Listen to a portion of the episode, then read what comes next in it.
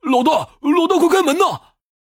大概过了三四秒，船舱里面还是没有动静而萧然已经用枪指着他的头了。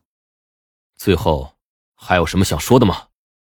萧然端起枪来，顶住他的脑门，问道：“呃，爷爷爷，您高抬贵手，放过我吧。”说着，独眼龙就好像伤口都不疼了一样，跪在地上就给萧然磕了好几个响头。叫爷爷没用，你绑了我的女人，今天必须让你死。”萧然冷声说道。独眼龙一听，干脆破罐子破摔，眼神凶残的说道。你的女人现在就在这里边，你觉得你要是杀了我，我老大能放过你的女人？说完，独眼龙上去就要夺过萧然手里的武器，萧然一个横扫，用枪托狠狠的砸在他的脸上，随后一脚踢在他的太阳穴上，当场毙命。漂亮！接下来，萧然就要解救苏妍儿和胡冰雪了。莫晨曦解说道：“只不过还有最后一个人，他们的船长。”也在那船舱里面。只见萧然举起枪来，朝着船舱的门锁开了一枪，一脚就给踹开了。随后端起手中的步枪，对准船舱里面。意外的是，此时里面的黑衣人手里正握着一把手枪，锁着苏妍儿的脖子，用枪口把苏妍儿抵在了自己的身前。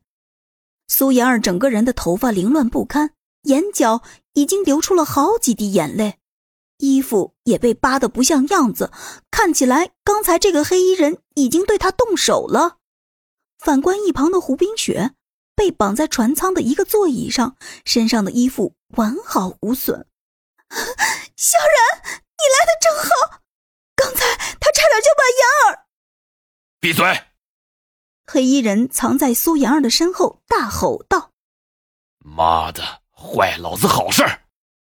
本来他还以为能好好的享受享受眼前这两个女人，没想到刚准备开始，就听到了门外的拍门声。当时他哪敢出去，赶紧拿起手枪做好了准备。